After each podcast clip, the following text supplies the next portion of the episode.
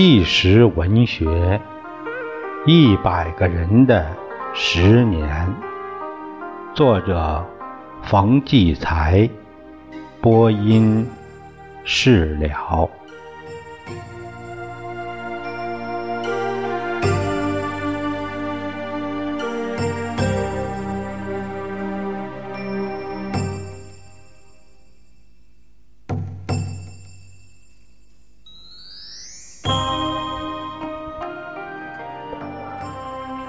这个讲述人一九六七年的时候是二十二岁，他是一个市的电车公司的工人。呃，这个讲述的题目是呃作者加上去的。他说啊，这个题目叫“我不愿意承认是牺牲品”。呃，这个讲述人他说啊。他说：“我给你写信是拿块砖砍砍你一下，看你敢不敢写我。十年来写文革的作品不少，不知为嘛总透着假气。他是天津人，啊，不叫人信服。造反派一出现，就一帮打手五大三粗，惨无人道，勾上脸谱了。”使我们这些驱死鬼啼笑皆非，嗤之以鼻。我们好像验收过的那猪肉，屁股上戳个戳，啊，撂在案板上，谁想吃哪块就切一块。我为嘛造反？当然事出有因呐。我一九三五年生人，往上倒八辈儿，出身没问题。十四岁的时候，家里穷的揭不开锅，学没上完就。进那个缝纫社当小工啊，三反五反的时候站在党这边，跟资本家哎残酷斗争过，资本家蔫坏。等三反五反一完，他们说买卖亏本要倒闭，就把我轰出来了。人家买卖还接着干，我可失业了，就进电车公司卖票，一个月一百二十九斤小米儿。蛮不错，那时候进电车公司不难，开车的能举起个墩儿就成，卖票的算个加法就要。厂里老工人没文化，我们一般年轻秀才，哎进去马上就起来了，组织上重点培养。因为我能写，当上了《工人日报》的特约通讯员。一看报社发的那个稿纸上印着两句话。反映群众呼声，做好工人喉舌，就叫我冒热气儿。当时工人很苦，领导的人头杂，净干缺德事儿，我就接，替工人说话，自以为对党一片忠心。谁知这叫哪壶不开提哪壶，成了电车公司的一根刺儿。人家早想拿掉的，我的自我感觉还挺不错。一九五七年整风运动以来，大字报铺天盖地，大字报上竟是谁谁谁偷东西、搞男女、搞男女关系这，乱七八糟的话。我心想，不是帮助党整风吗？净弄这些闲事干什么呀？就拿了张大字报说啊，明放是明放，别忘了主席说的原则六项。谁知一下子把祸水引到自己身上了。说我向党放暗箭，说就因为我这张大字报，多少反革命没暴露出来，天天开会逗我，工人里不扣右派帽子，给我来了个劳动教养，哎，缓刑两年，留厂查看，这就叫人家拿下来了。我当时想不通，后来文革进监狱。那里边有一个呃财贸部的干部，他对我说：“整风是大面上的，内部叫引蛇出洞。你这张大字报不是把蛇洞给堵上了吗？不整你整谁呀？”我这才明白，明白也晚了。打那时候起，咱学乖了，心想打住。咱认头干活，别给爹妈惹事儿。文革一来更凶啊！红卫兵翻天覆地，我亲眼瞅见五大道上把人活活打死。工人中间搞起政治大讨论，我有了前面的经验，心想这么大运动，势头又这么凶，弄不好撞在车头上。咱嘴一贴封条不说，可是讨论会上必须发言。文化大革命触及每个人的灵魂，不说话就是拒绝触及。我最后一个发言说嘛呢？咱就背十六条，什么这次运动的重点是整党内走资派，呃，当权派，嗯，咱没自己的话，照本背诵，全是你的话还不成吗？好嘛，也不行。第二天满院的大字报说我又向党进攻了，把我关进牛棚，完了，死活一个价了。外边红卫兵没法管了，世界末日到了，等死了。这一套全是厂里官办文革小组搞的，可没多久，上边风云突变，说各单位文革小组执行的不是毛主席革命路线。而是资产阶级反动路线，目的是为了保党内的走资派，转移斗争大方向，把矛头指向群众，打成打击一大片。毛主席发表最新指示说，马克思主义的道理千条万绪，归根结底就是有一条叫造反有理。一下子各单位都起来造官反，官办的文革和那当权派的反，实际上。文革就是想把刘少奇弄倒，可各级党的干部都是刘少奇线上的，不把这些干部打倒，刘少奇倒不了，才发动群众造反。咱那时候哪懂上面这些乱七八糟的？一想，对呀，的确是群众受压呀，反吧！我一口气儿写了十七张大字报，把我被冤枉的过程原原本本的端出来了。问我的罪究竟在哪儿？我是厂里最早造反的几个，当时厂文革小组还没垮，纠察队把我抓起来，有人跑出去找来大学红卫兵救我出来。这一冲击，厂文革垮了。我想干吧，我让人挤到死角了，不能再等，让人家摆弄。造反有理，咱有理呀，就这里。我又说到了现在那些写文革作文艺作品的，一写造反派就是文革打手。不知这些作家那时候是在娘怀里吃奶呢？文革开始的时候，抄家打人的都是各单位文革干的。起初起来造反的都是受压的人，要不哪来的造反的劲儿呢？文革开始的时候没有造反这个词儿，造反是指反革命翻天。造反是打毛主席那儿兴来了，你还记得毛主席那个相片吗？你胳膊上套着个写着“造反”的两个字的大红袖章。开头闹红卫兵的时候，毛主席在天安门上接见百万红卫兵的时候，胳膊上戴的那个戴的是红卫兵红袖章。等到毛主席换上造反袖章，那就是反资反路线了。工人才起来杀向社会，是不是这个过程？咱总得尊重历史吧。毛主席是红司令啊，毛主席指向哪里，咱打向哪里。没他指挥，咱小民敢造反？我们那时候真是一颗红心，真玩命啊！天天夜里上街贴大字报，没人发奖金，没人给夜班费，死也跟定毛主席了。可是我们这些受压的人一起来，整人的那些人一变，也成立了造反组织。对立情绪就出来了，成立了，形成了势不两立的两派，谁都说自己保卫毛主席路线，都骂对方是打着红旗反红旗。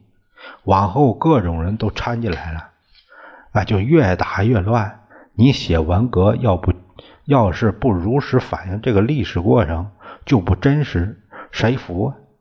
我是全市最早造反的四大组织之一。起名叫电车红旗，我手下有三千人啊，工人一起来，红卫兵小将们就差多了。社会看我们的了。当时造反组织替文革初期受压的人说话，反资路线得人心，保皇的不吃香。可谁都怕自己一派被被压垮，就非把对立面压垮不可。这样一来，就越打越凶，全面干起来了。一对着干起来，心也就不那么纯了。说实话，我当时心里也害怕，事情越闹越大。自己知道后期要算账的，眼前又一团乱，看不出头绪，总觉得有股不可抗拒的力量把自己往死道上推。我也是势如骑虎，退下来更没好，必须硬着头皮干，也就必须有实力，有实力。就没人敢摸你，不单是我，社会上造反组织都这心理，各拉各的事，各树各的山头，很快就不分行业系统了，搞起横向联合的大组织。我有个最要好的朋友，打小吃喝不分，我对他说啊，往后咱各走各的道，分道扬镳，你再跟我走动，早晚吃瓜烂。就这样，死活我一个人干成嘛样，我都自己兜着。但我必须步步为营，脚要踏实，干事要稳。有个工矿造反总部跟我们观点相同，我一摸他们人头杂，甩开他们，派人到各大造反组织摸底，搞队伍整齐的，总共五十二个组织，成立了一个反复辟联络站。实力雄厚，权势数一数二。我坐镇总部，白天黑夜连轴转。今天这儿打起来，增人调人增援；明天那儿出事儿，出面处理，还得派人蹲北京摸消息，摸中央首长最新讲话。咱不能蒙着眼睛干，要不死都不知道怎么死的。上海一月风暴以后，各地掀起了夺权高潮。中央派了个大人物，成立了市夺权筹备领导小组，打算夺权后就成立革命委员会，建立红色政权。这位大人物头次召集各群众那组织开会的时候，就点名让我们电气红旗。电车红旗和另外两个大学红卫兵组织开门整风，这意味着要把我们从红色政权里甩出去，甩出去就等于挨整。我说啊，你刚来这儿就学我们山头不行。另一个同观点的造反头头也说，你要这么干，明天我们就把整个城市糊个大支篓。大人物一拍桌子说，谁要是把今天这事儿。泄露出去，后果自负。这会闹得不欢而散。我们一想，革委会没我们就全完了，反他。第二天就贴出大字报反他，跟着把同观点的组织拉在一起，成立了一个大联合筹备委员会，哎，简称叫大联筹。硬碰硬对着干。那个大人物原打算三个月完成夺权，成立革委会，我们非让他成立不起来。夺权筹备小组用军队支持他们看中的一派，我们一派是在野派，一一帮草民，压力就相当大。我们想啊，压力最大的时候，以城市中间的大河为界，拉队伍过河，一南一北拼了。那时候不是传说毛主席已经准备好，不行就回井冈山打游击吗？两派大斗争就开始了，大武斗。连成串了，高潮是闻名的全国的六九事件。六九事件，这个六九啊是军工厂，厂里掌权的造反派组织是我们的对立面。事情的起因是我们大连筹内的工学院红卫兵组织，他有一个文艺宣传队，打那六九工厂门口。路过的时候，互相喊口号、对骂、动手，被他们全给抓进去了。大连筹各组织得信儿后，纷纷派队伍去抢人，人没抢出来，机车车辆厂造反组织头头也给扣了。我第二天到达现场，一看，好大阵势，六九厂已经被我们团团围住。我们临时作战指挥部也戳起来了，作战部长、后勤部长、宣传部长、联络部长全都安排好官了。我说啊，六九厂是军工厂，我们一打就算冲击军工厂，这是对立面拴拴的套，不能往套里钻。我定了几条：第一，把住四交通往市区的桥头道口，不准农民造反组织进城，扩大时代；第二，只围不打；第三。保持人力优势。这时候六九厂已经从外边往里调人了，数一数他们调多少人？一数开进去五车人，两百。好，咱调四百围他。他们调八百，好，咱们调两千再围他。六九厂后墙外是京浦线，他们想从铁路线往里边增人，我们就封住铁路，把局面控制住，逼他们放人。晚上。我们大港一支造反队出事了，黑灯瞎火看不清，误把自己当对方，捅死一个。可大港人向指挥部报告说了瞎话，说是对立面捅死我们一个战士，顿时就群情激昂，成成千上万人喊着要和死难，要对那个为死难战友讨还血债，这个武斗就控制不住了。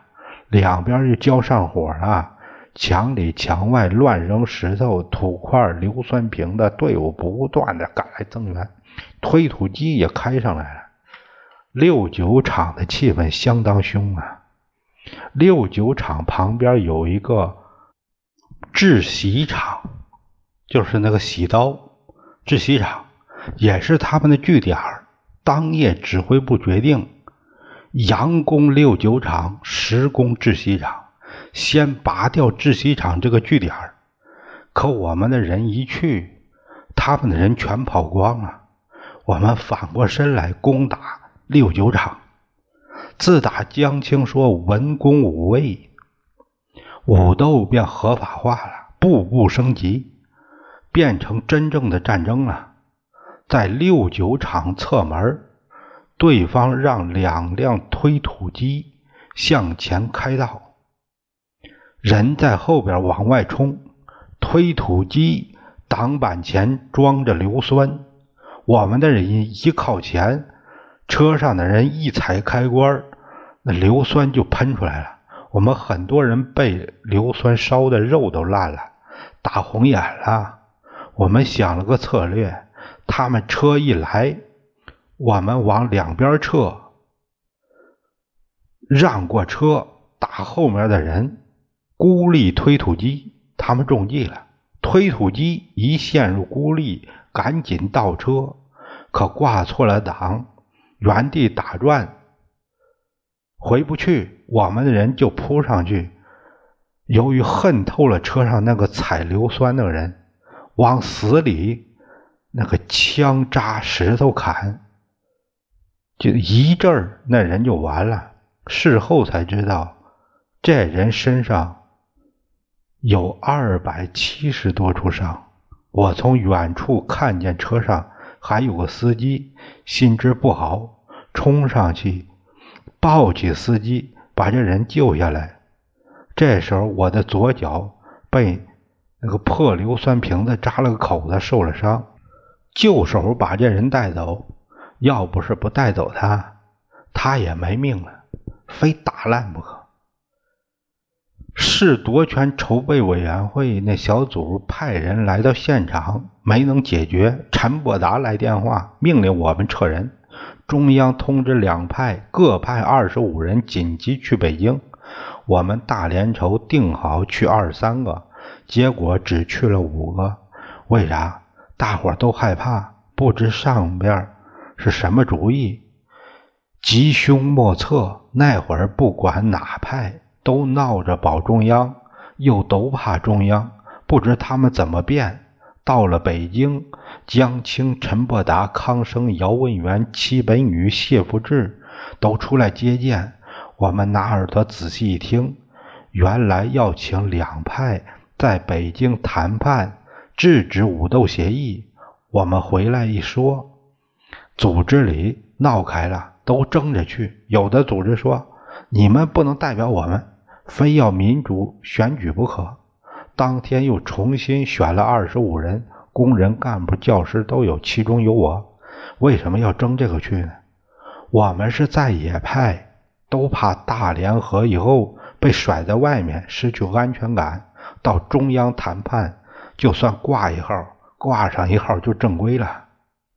谈判刚开始，为了一句话就互相咬上了。这话是对方你的，叫不抢枪不开枪。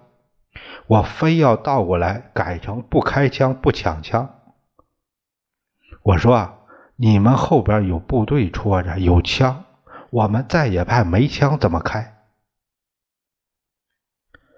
这话明摆着是压我们，好像他们真要抢枪，你们开我们就抢，非要你们不开。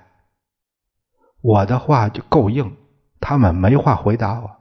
是夺权领导小组的副组长也挺硬，但他不讲理，他说就这样了，不抢枪不开枪。我说。你这样好，兄弟，起立走。当时我们这边的人刷的，起身就走，离开北京回来了。这次就算和这位大人物接上扣了。后来他当上了市革委会主任。说老实话，别看我横，心挺虚。人家是当官的，咱是地道小百姓。草民一个，在人家眼里算个屁！一根小草，说踩你就踩你脚下。咱不过一时有实力，硬顶着也算是狗胆包天了。可不顶着，马上就垮。当然，顶也不过顶眼前一时，这叫倒霉与早晚。我心里不是不清楚。哎。这次谈判后，大联合就成了。毛主席批示很好，照办。我们一派不少人进了工代会，还有的进了市革委会。我当了常委。有人骂我往上爬想当官，还拿瓷器打比方，说我是民窑的改成官窑了。当官咱没瘾，就想保住自己。你要是在社会底层，越下边越安全。你要是到上层，越往上越安全。就这理儿，哥几个总算落个整脸心想以后就是议会都扔了，大局面是保住了。这比料想的强得多。什么叫文革特点呢？总叫你以为当时那样就是永远那样。你要真的这样认为，就错了，傻小子。文革就是不停的翻来覆去，你上我下，你死我活，你喜我悲，我的悲剧就这开始。二月二十一日那天，我忽然收到紧急通知去开会，到哪开呀？嘛会呀？全部告诉你，到干部俱乐部集中上车。车窗上挂车帘，还嘱咐大伙路上遇到熟人不准打招呼。再看一车车人，全是各级革委会头头们，几乎全搬来了。心想这事儿不小。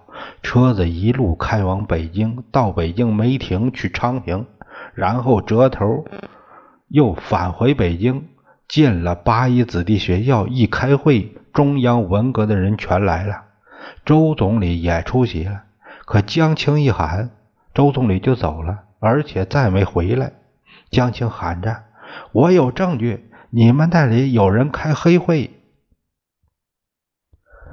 这就是著名的“二二幺”讲话，又叫“二黑事件”。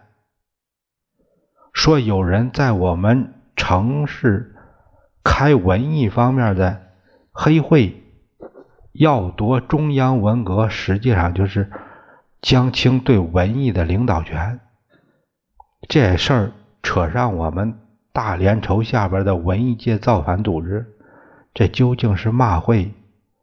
开没开？我们根本不知道。江青宣布大连筹是有严重错误的组织，陈伯达跟着也把我们给否了，扣上了反动组织的罪名。大连筹。爬蛋了！返回的路上，一个头头对我说：“回去后咱怎么跟兄弟们交代呀？反了吧？”我说：“傻小子，不行啊！谁再反，可就是反红色政权、反中央了。”回来后，我们把各条块组织的头头都叫来，我说：“你们说我们背叛也好，不好意思也好，反正咱完了。”打今儿起，大连筹宣布解散，我们没动，一张闹事儿大字报也没张贴，就散伙了。大形势算稳住劲儿了。对方就奇怪了，大连筹这么大力量，怎么就没动静了呢？陈伯达也说：“哎，那个市为什么这么静呢？”哎，这个是不是全国解放时解放的最晚的城市之一？各地逃亡地主都跑到呃那个这里来了，资产阶级实力相当雄厚，怎么这么静呢？要说也是，多少万人声势浩大的大组织，怎么说完就完了呢？连点声音也没有。可我们不傻，只要一动，多少人命。就白搭进去了。知左就把我们这帮头头弄去办学习班，一帮呱呱叫的参谋都上来跟我们谈话摸底。一个参谋对我说：“肯定有高人在你们后边出主意。”我说：“为什么有高人出主意呢？”他提起一件事儿：大连筹钱。他们把我们一个组织围在工学院内游行喊口号，想挑起武斗。我得到消息后，马上决定不能去打。我说：“他们喊口号是文斗，咱一打武斗的责任就是咱的。”我调人把夺权筹备领导小组那个驻地围了，也游行韩国。这一来，那边围工学院的人不打自撤。这参谋说：“老实告诉你，你们当年所有的活动，我们都有记录。你说这一招围魏救赵是谁的主意？”